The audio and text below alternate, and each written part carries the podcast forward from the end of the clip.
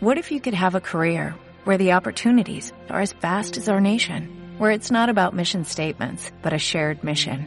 At U.S. Customs and Border Protection, we go beyond to protect more than borders, from ship to shore, air to ground, cities to local communities. CBP agents and officers are keeping people safe. Join U.S. Customs and Border Protection and go beyond for something far greater than yourself. Learn more at cbp.gov/careers. Radio Claret América presenta Mujeres de Hoy, un programa con información con enfoques para generar una actitud firme, atractiva, responsable y creativa. Mujeres de Hoy. Mujeres de Hoy. Cuando se analizan opciones, se toman buenas decisiones. Con ustedes, la titular de este programa, Andrea Saldaña. Aquí iniciamos. Bienvenidas y bienvenidos a su programa, nuestro programa de Mujeres de Hoy de Radio Claret América. Hoy vamos a tocar un tema que denominé Lapidación de Soraya. Este tema fue un libro conocido también en otro como La verdad de Soraya M. Y hay varias razones. En unos días, el próximo 7 de septiembre, se cumplen 10 años del estreno mundial de lo que fue luego la película con el mismo nombre y se estrenó en el Festival Internacional de Cine de Toronto, en Canadá. Ahí logró ser la segunda película finalista para el premio del público y la segunda finalista para el Cadillac People's Choice Award. Perdón mi inglés. La historia está basada en un hecho de la vida real, descrito en la novela del mismo nombre. Así que me pareció un tema de análisis para quienes desean o deseamos escribir. Encuentro en este tema infinitas posibilidades sobre el impacto, los alcances, el autor y el compromiso social implícito en este tipo de literatura. Hablando de lapidación, ¿saben cuál fue el origen de esta práctica? En el libro de la religión judía y de la Biblia cristiana se ordenaba la, lapidar como castigo. Se mencionaban varias causas, desde tocar el monte Sinaí mientras Dios entregaba los diez mandamientos a Moisés. Al buey que cornara un hombre también lo lapidaban, por violar el día de descanso, por entregar a un hijo al dios Moloch, dios de origen cananita, por evocar espíritus o practicar la adivinación, por blasfemar contra Dios, idolatrar a otros dioses, por desobedecer a sus padres, por casarse sin ser virgen y pretendiendo serlo, o por adulterio, que esta razón es por la que ha perdurado esta práctica brutal. La lapidación es mencionada en la Biblia en un pasaje leído y usado en varios libros y películas. La Biblia está en Juan 8.1.11. Ahí cuenta que los escribas y los fariseos trajeron ante Jesús a una mujer adúltera. Le dijeron, maestro, esta mujer ha sido sorprendida en el acto de cometer adulterio. En la ley de Moisés prescribió que apedreáramos a mujeres de esta clase. ¿Tú qué dices? Lo estaban poniendo a prueba para tener algo más y que acusarlo. Jesús les dijo, el de ustedes que esté sin pecado, el primero en tirarle una piedra. Empezaron a irse uno a uno hasta dejarlo solo. Y Jesús le dijo a la mujer, mujer, ¿dónde están? ¿No te condenó nadie? Ella dijo, nadie, nadie, Señor. Jesús dijo, tampoco yo te condeno. Vete y no peques más. Yo creo que esto todos lo han escuchado. La primera piedra es un pasaje tan usado, incluso hasta en canciones. Les invito a escuchar una de ellas. La primera piedra canta Salomé a Ricibita.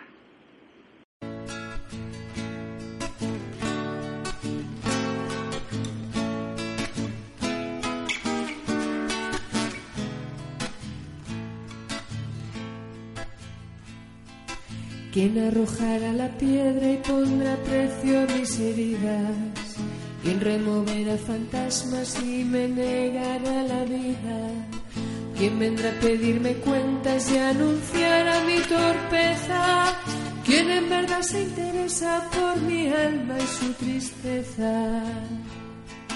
¿Quién puede decir que al cabo perdona pero no olvida? Vive seguro y cierto con la conciencia tranquila. Quien olvidará mi nombre y me cerrará su puerta. Quien no tiene alguna herida que se queda siempre abierta. Si Dios no entiende de piedras que señalan y condenan si él solo sabe de abrazos, de curaciones y esperas, de calor, abrigo y leña, que aguardan a punto y siempre, reconfortando intemperies y alumbrando las cegueras, si perdona de antemano, regalándonos la vida, si el amor de Dios nos salva sin cansancio día a día con qué derecho juzgamos y opinamos de cualquiera. Quien esté libre de culpa tire la primera piedra.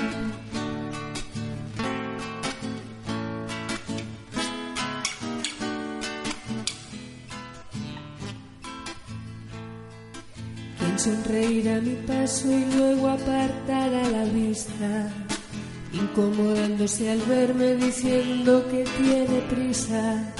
Quien albergará la duda de escuchar lo que me pasa, quien me culpará sabiendo también lo que hay en su casa. Quien escribirá palabras como arma arrojadiza, argumentando justicias tan lejanas como frías quien dirá que está en su mano la verdad ciencia cierta? Quien no tiene alguna herida que se queda siempre abierta? Si Dios no entiende de piedras que señalan y condenan, si Él solo sabe de abrazos, de curaciones y esperas, de calor, abrigo y leña, que aguardan a punto siempre reconfortando intemperies y alumbrando las cegueras, si perdona de antemano, regalándonos la vida, si el amor de Dios nos salva sin cansancio día a día, con qué derecho juzgamos y opinamos de cualquiera, quien esté libre de culpa tire la primera piedra. Quien esté libre de culpa tire la primera piedra.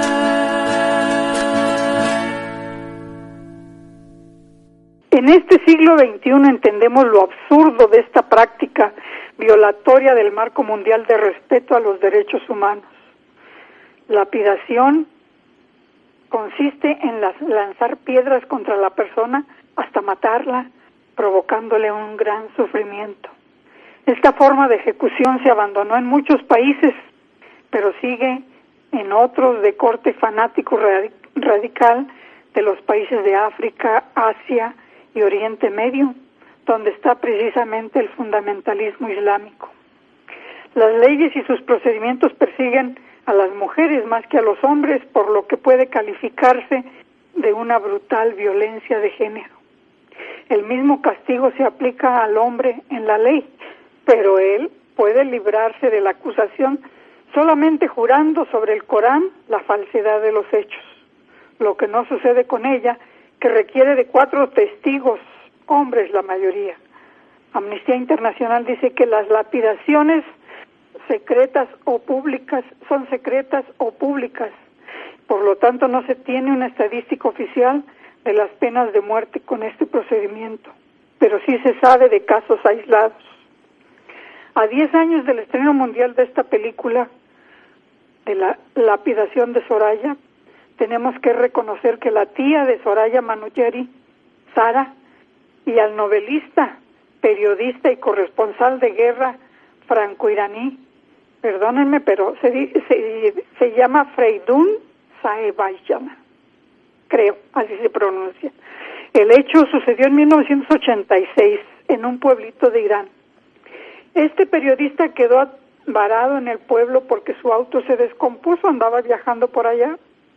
Sara, la tía de Soraya, vio en él su última y única esperanza de justicia. Lo siguió y logró su atención.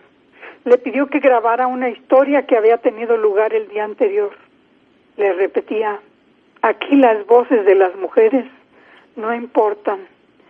Lleve mi voz. Él aceptó y usó su grabadora. Sara le contó todo.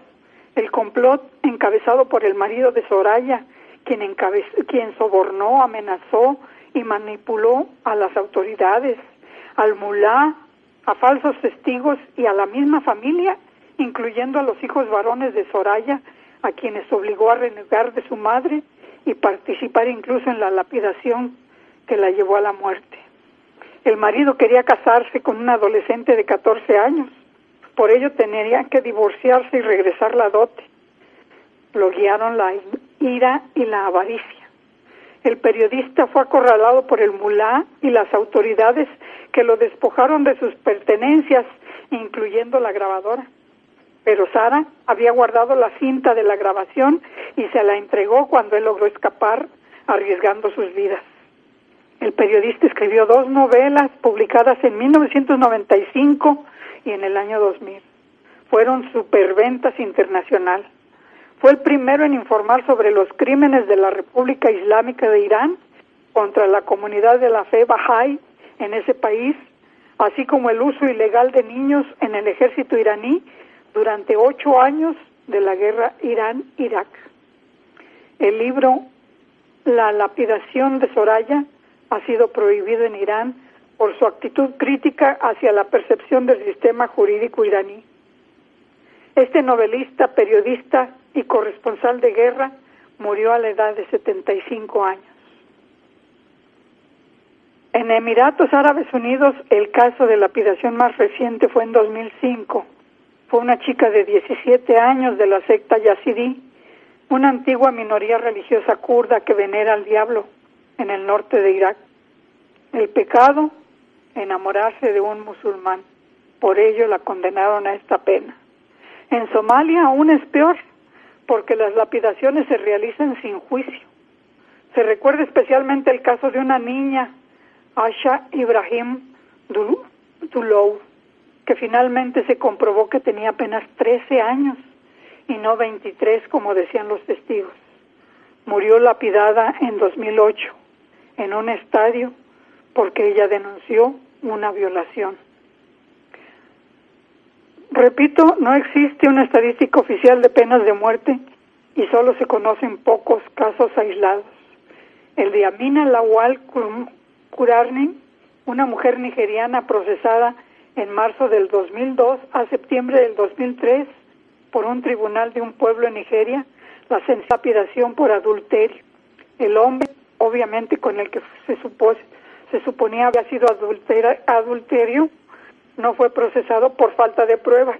Yo me pregunto cómo le probaron a ella el adulterio si a él no se lo pudieron probar, pero bueno, ya saben. La defendió una organización no gubernamental con sede en Nigeria. Varios abogados, entre ellos Awa Ibrahim, una importante abogada de derechos humanos conocida por ayudar en estos casos.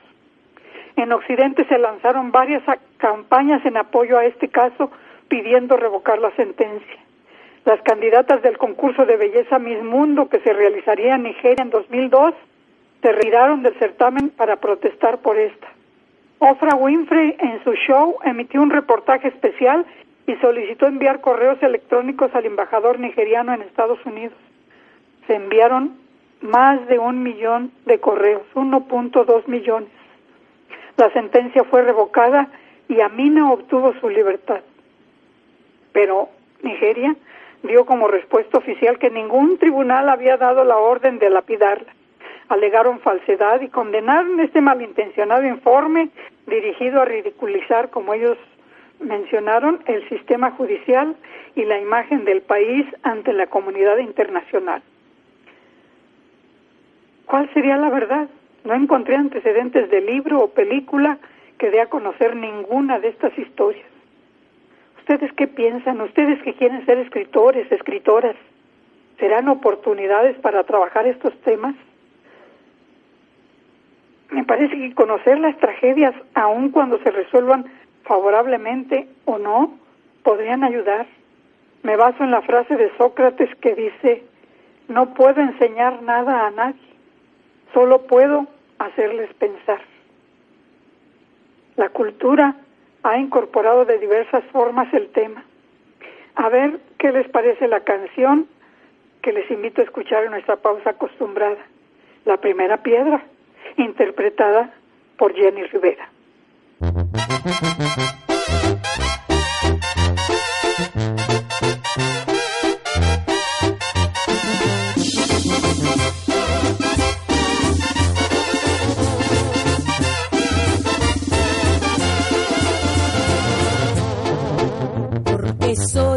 Como soy me critican. Si a mi modo yo vivo mi vida. Si no saben lo que estoy sintiendo.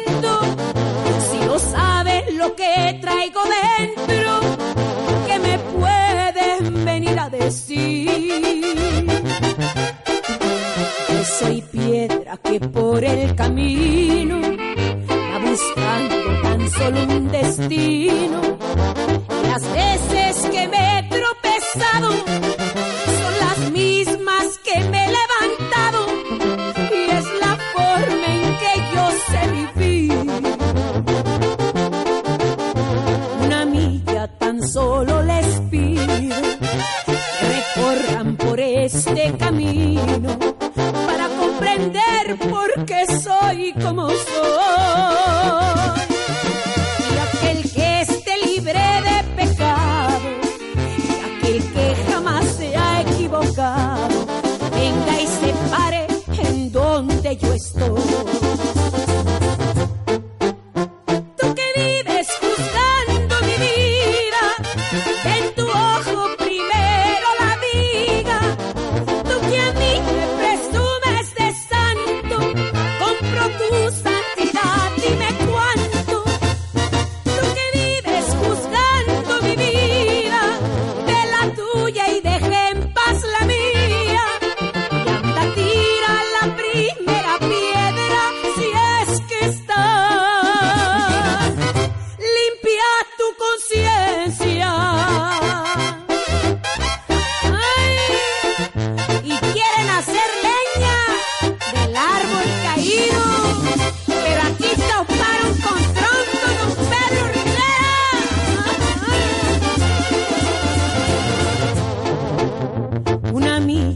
Tan solo les pido recorran por este camino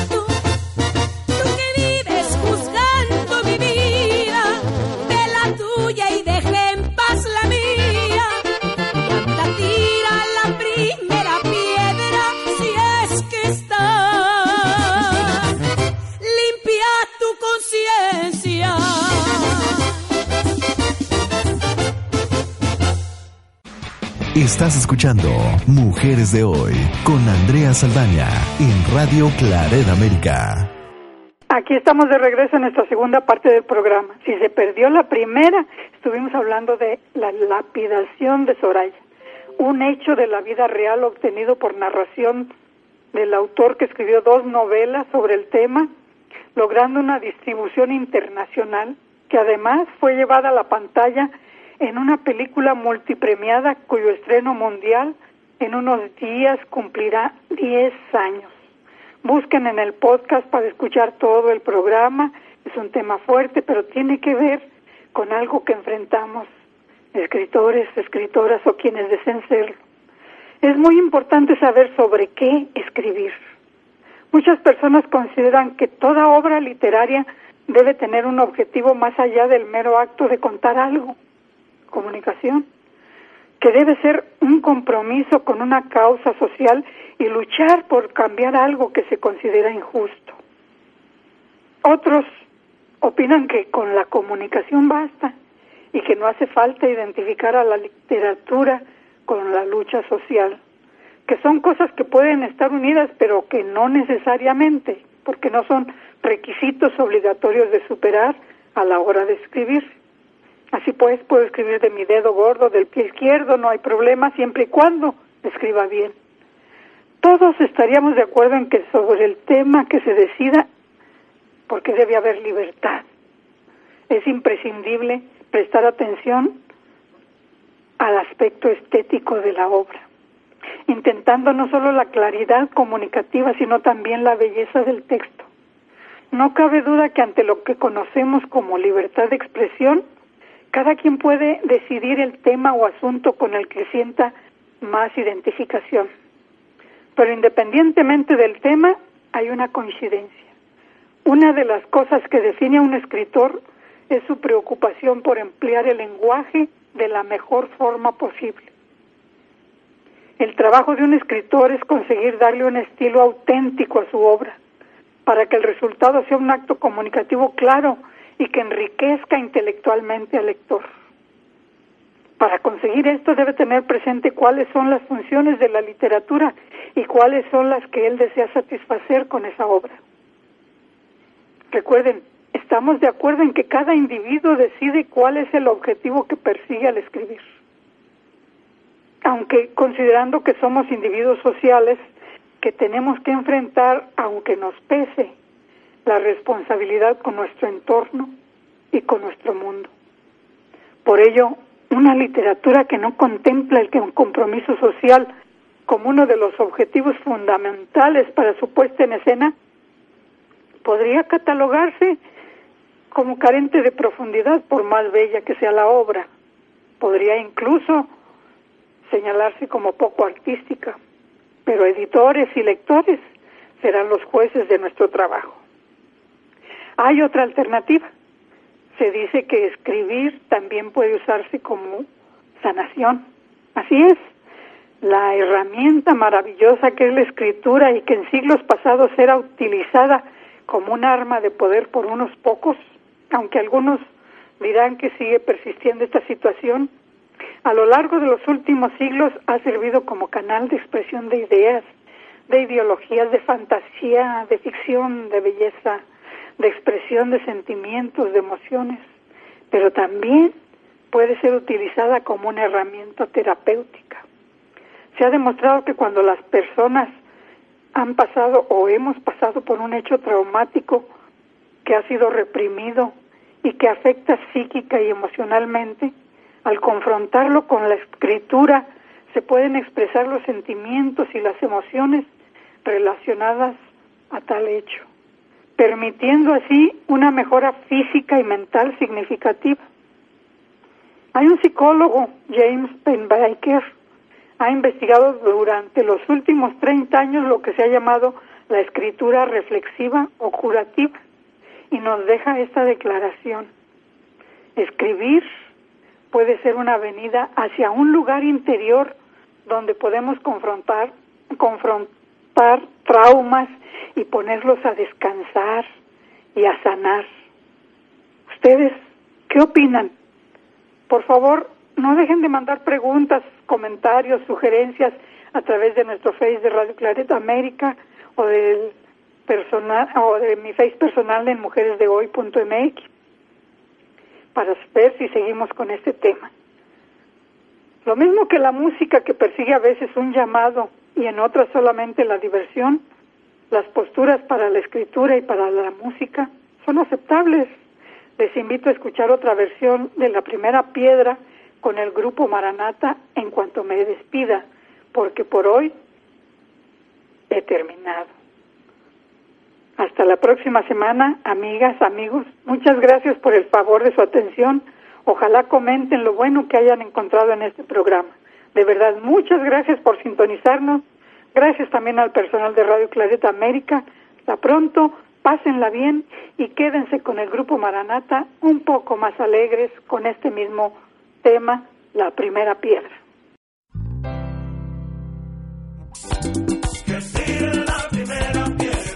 Ajá.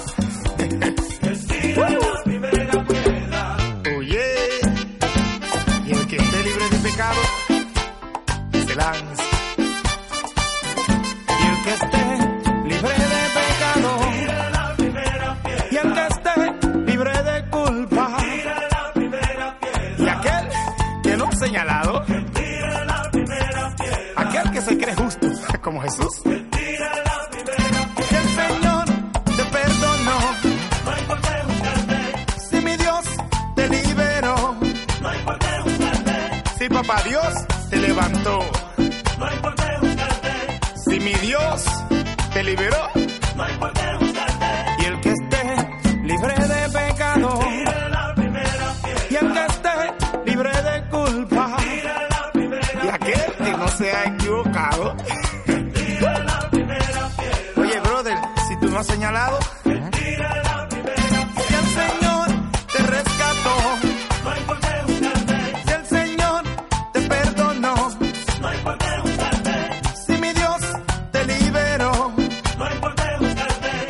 Papá Dios te levantó. Oye, DJ.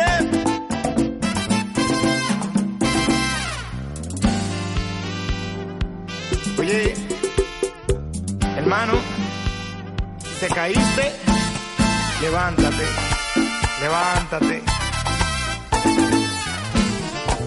Y, y no te confundas, es predicando, predicando. Díselo DJ F. Ah.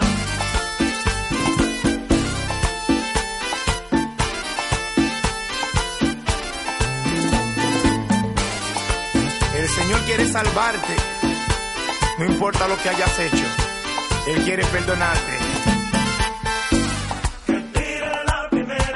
El que no haya sembrado su cizañita. Y que no ha hablado de fulanita. Y que no critica como doñita. Si el Señor te rescató. Si mi Dios te perdonó. Si Jesús te levantó. Si mi Dios te liberó. El que no le ha dado dolor de cabeza a su pastor. Y el que no ha cometido un error. Aquel que no ha tomado una mala decisión. Oye, oye. Mujer, ¿dónde están los que te acusan? Los que no perdonan. Los que te acusan. Los que te recuerdan tu pasado. Que tiran el peñón y esconden la mano. Los que se van en gloria, pero que en su corazón odian. ¿Dónde están? Que no lo veo. Jesús. Ay, DJ. Parece que se fueron. ¿Dónde están? Los que hablaban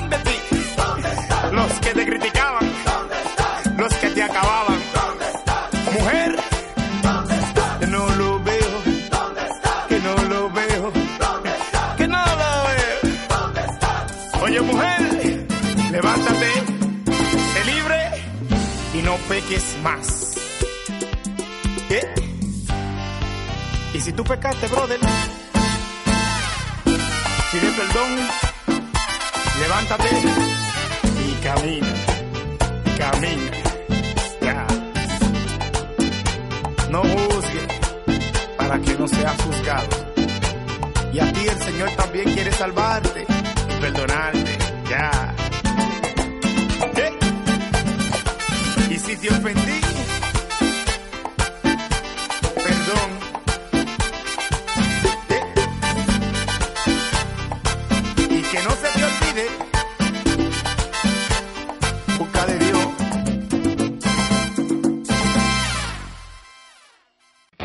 Radio Claret América presentó Mujeres de Hoy con Andrea Saldaña. Esperamos que lo haya disfrutado. Sus comentarios son importantes. Contáctenos en radioclaredamerica.com o en mujeresdehoy.mx.